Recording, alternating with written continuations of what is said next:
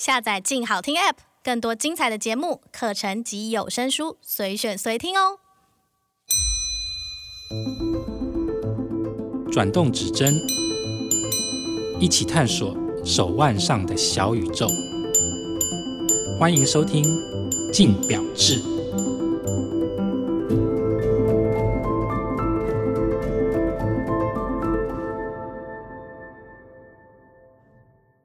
听众，大家好，欢迎收听由静好听与静周刊共同制作播出的节目《静表志》，我是静周刊精品组记者王思成 Amanda。那这一集呢，我们邀请到来宾是台湾百年灵总经理 Eddie，请 Eddie 来跟大家打声招呼。Hello Amanda，还有听众朋友们，你们好，我是 Eddie。好的，那今天请到 Eddie 呢，是因为最近啊，就是百年灵就是有了一个我觉得还蛮有意思的联名，就是跟飞虎队呢推了一支联名的表款，所以呢，今天想要请 Eddie 来跟我们聊聊，说，哎，其实飞虎队跟百年灵联名之间呢、啊，就是有什么样的故事可以来跟我们谈谈？这样，好，好的。那首先呢，哎，其实 Eddie 在呃百年灵很久了，对不对？对。约莫大概十六年左右哦，很久哎。对，所以其实那这过程中，其实百年灵联名的表款你都有参与到嘛？就像那时候，哎，像二零一五年那时候跟黑蝙蝠中队那个纪念款嘛，你就有参与到，对不对？对。然后今年呢，又跟飞虎队联名，所以其实像以这两次比较近期的联名来说啊，其实都是军方主动找上你们合作的吗？早在黑蝙蝠的那个合作方案里面，它确实不是百分之百由军方单位跟我们百年灵接洽的，因为其实军方也蛮敏感于呃商业合作的这种这种这种议题，所以当初其实是一群年轻飞官哈，他们现在也算中年飞官，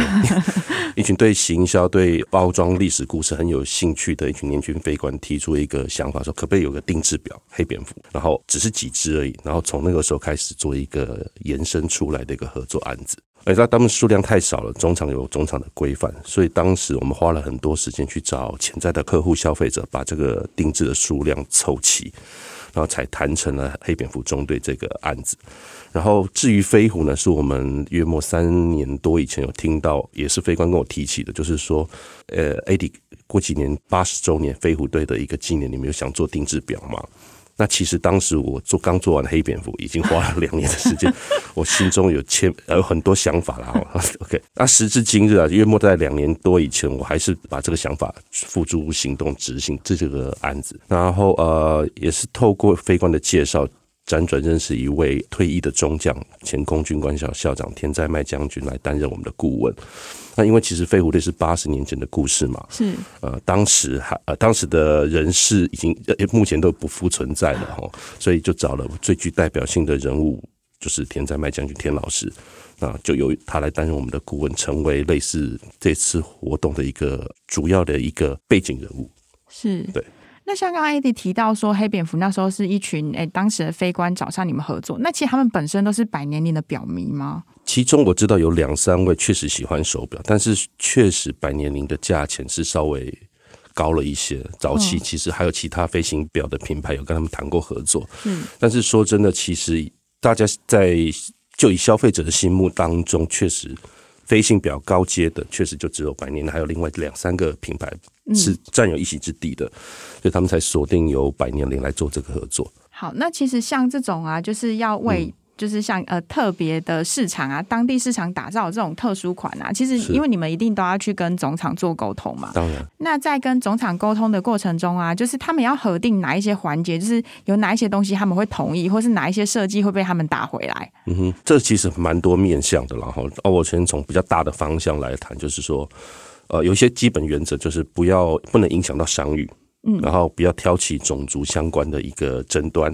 然后不要触及政治相关的议题，简单来说就是在商言商了。好，不要触及不该碰触的一些议话题。那另外比较细节一部分的，包含表款的选择，并不是每一只表款都适合做定制表，它有它先天上设计的一个困难在，所以能够做的款式就有限了，只能从那几个款式来做挑选。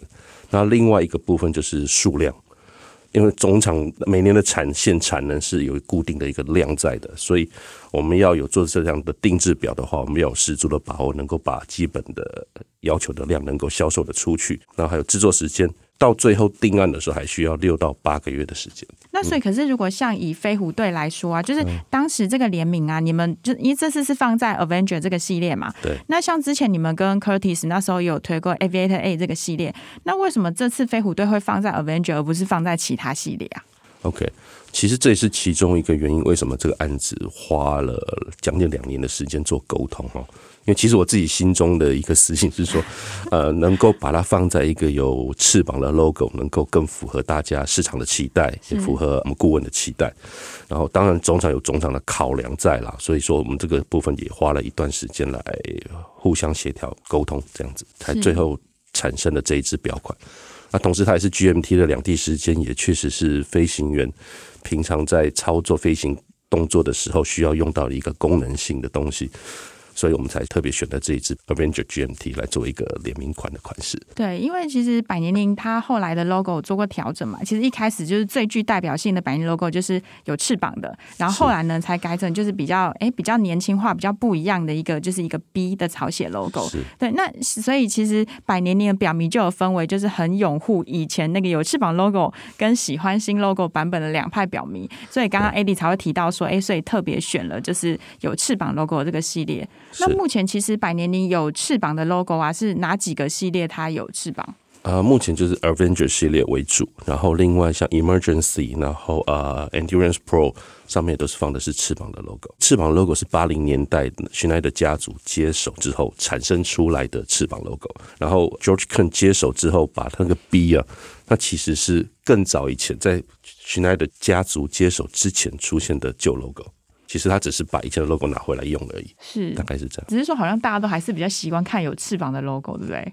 目前其实这三年左右，其实有一些变化了，因为确实有些款式，呃，百年年开始有一些比较素雅、简单设计的表款，确实它放上简单的笔也蛮适合的。然后，比如像比较运动型的表款，像 Avenger 这个系列放上翅膀，就可以让它更加的呃有活力，然后更加的有朝气这样子。那其实像这次 Avenger 的飞虎队这个表款啊，就是它联名的方式，就是我们可以看到它在那个面盘六点钟位置，就是印了一个那个老虎嘛，这样一个飞虎的 logo。是。那其实你们当时有想过，就是除了在面盘上面印 logo 之外，有想过例如说，哎，底盖镌刻还是什么其他不一样的联名做法吗？延续我们之前做黑蝙蝠的经验，其实做法有非常非常多种，有非常多种。但是这一次我们选择比较用简单的方式，面板放上一个 logo，然后后底壳我们有刻上简单的 AVG American Volunteer Group 的字样，还有限量号码。其实我们就是想用最简单的方式，让大家能够看得到这个最原始的一个故事的面貌，不用太多花俏的一个设计。版本大概有设计的。表款，然后版本大概三十种左右，三十种哦。对，所以例如说是 logo 不一样位置的放法，还是什么？三点钟、六点钟、大小、角度，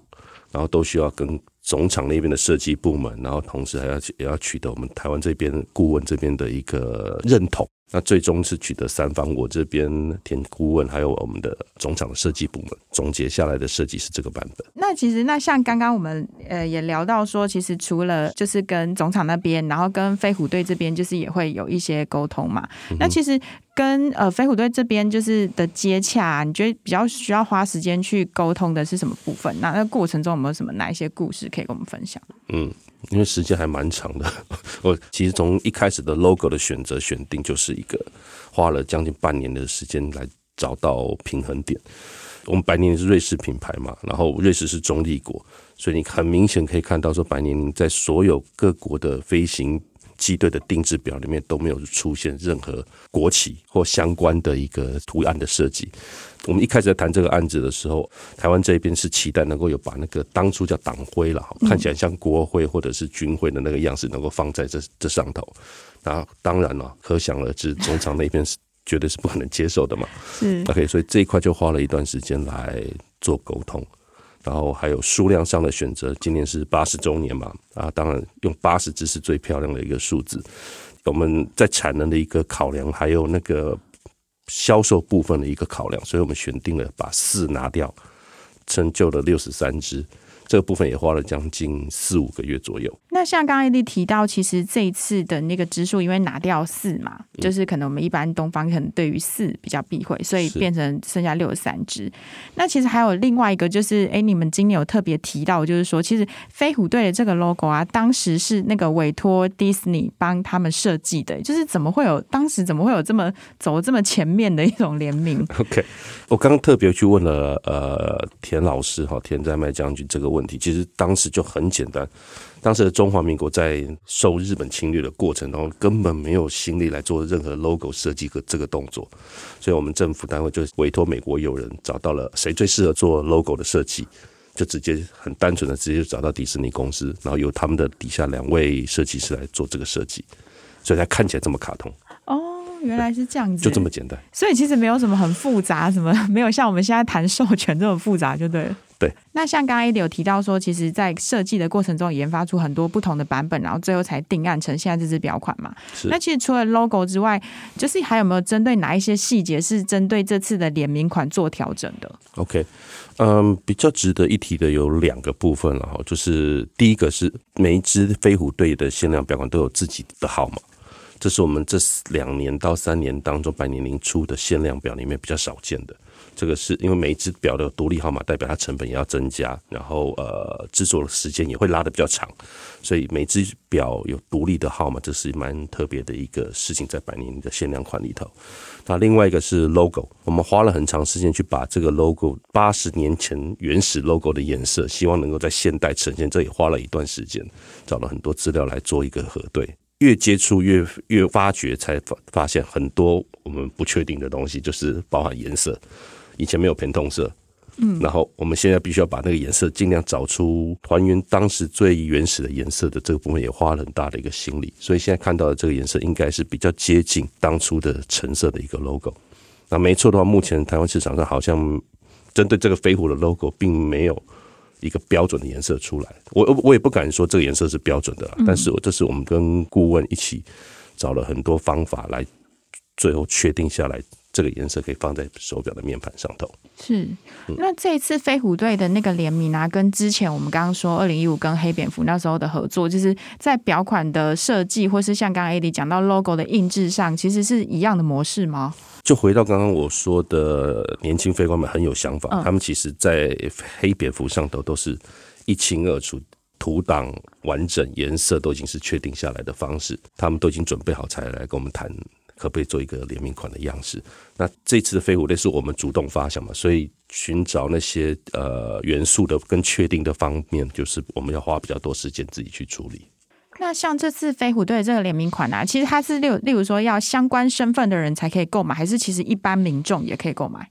这六十三支全部都是开放给所有人都能够做选购的。那确实，我们在洽谈的过程当中，已经有些非官知道我们觉得要执行这个事情，所以他们已经在还没有最后版本的表款还有价钱出来之前，他们就已经选定了自己心中想要的号码，已经有跟我们做了一个预购的动作。那其实以百年来讲啊，就是除了这次跟飞虎队合作，其实你们在其他市场啊有做过跟他们的国军就是联名的款式吗？就我知道，几乎都是特级机队。我所知道的。美国、英国、瑞士、意大利、法国，几乎都是特级机队在做联名款。那所谓的特级机队，就是军方的特级机队，所以就不是一般的，例如说空军还是什么，就不是一般的军种，不是一般军种，通常就类似他们这个空军里面的精英部队，然后怎么的特特别拉，把他们汇集起来来参加这个特级机队，很像台湾我们中华民国空军的雷虎小组一样。百年灵没错的话，我知道的就超过三十个机队有跟百年灵和联做这样的联名款。未来啊，以台湾百年灵来说，其实除了空军以外，你们有没有可能跟其他的军种做合作啊？嗯，其实飞行就一直在百年灵这个品牌的 DNA 里头，所以我们还是专心在这一块的努力跟耕耘。然后呃，其他军种我们目前没有在考量里头。那之后会不会有，例如说跟民航单位合作，例如说像华航啊，还是星宇啊，做一些 crossover 的动作，有没有可能？有这个想法，但是呃，我们还在修身养息当中。没有错的话，我们香港市场就有跟国泰航空合作，详细之数我不太确定了，但是有有跟我们百年灵有定制的，呃，相当的数量，超过两百只做一个联名款。那我觉得百年台湾不管新宇、华航、长荣或其他航空公司，这合作的可能，我们都把它放在一个未来的一个计划当中，但不是现在。艾迪你自己觉得，其实以百年来说啊，就是它跟呃，无论是刚刚你说到的，就是诶，跟其他国家的精英部队的联名，或者是说像这次你们跟飞虎队，或是之前黑蝙蝠中队联名，你觉得其实百年灵做起这些联名款来啊，就是跟其他飞行表牌子比起来有什么不一样？对我来说，就是会多了一份扎实的一个感觉啦。OK，上一任总裁他们在接手的二十年到三十年当中呢。拥有自己的机队，我们也安排了 DC 三环游世界的活动。来台湾很幸运的，我们安排到了 IDF 的伴飞，百年有自己的救难表，也是市场上的唯一。这对我来说都是跟扎扎实实跟飞行相关。在近期内这几年当中，是对我来说是很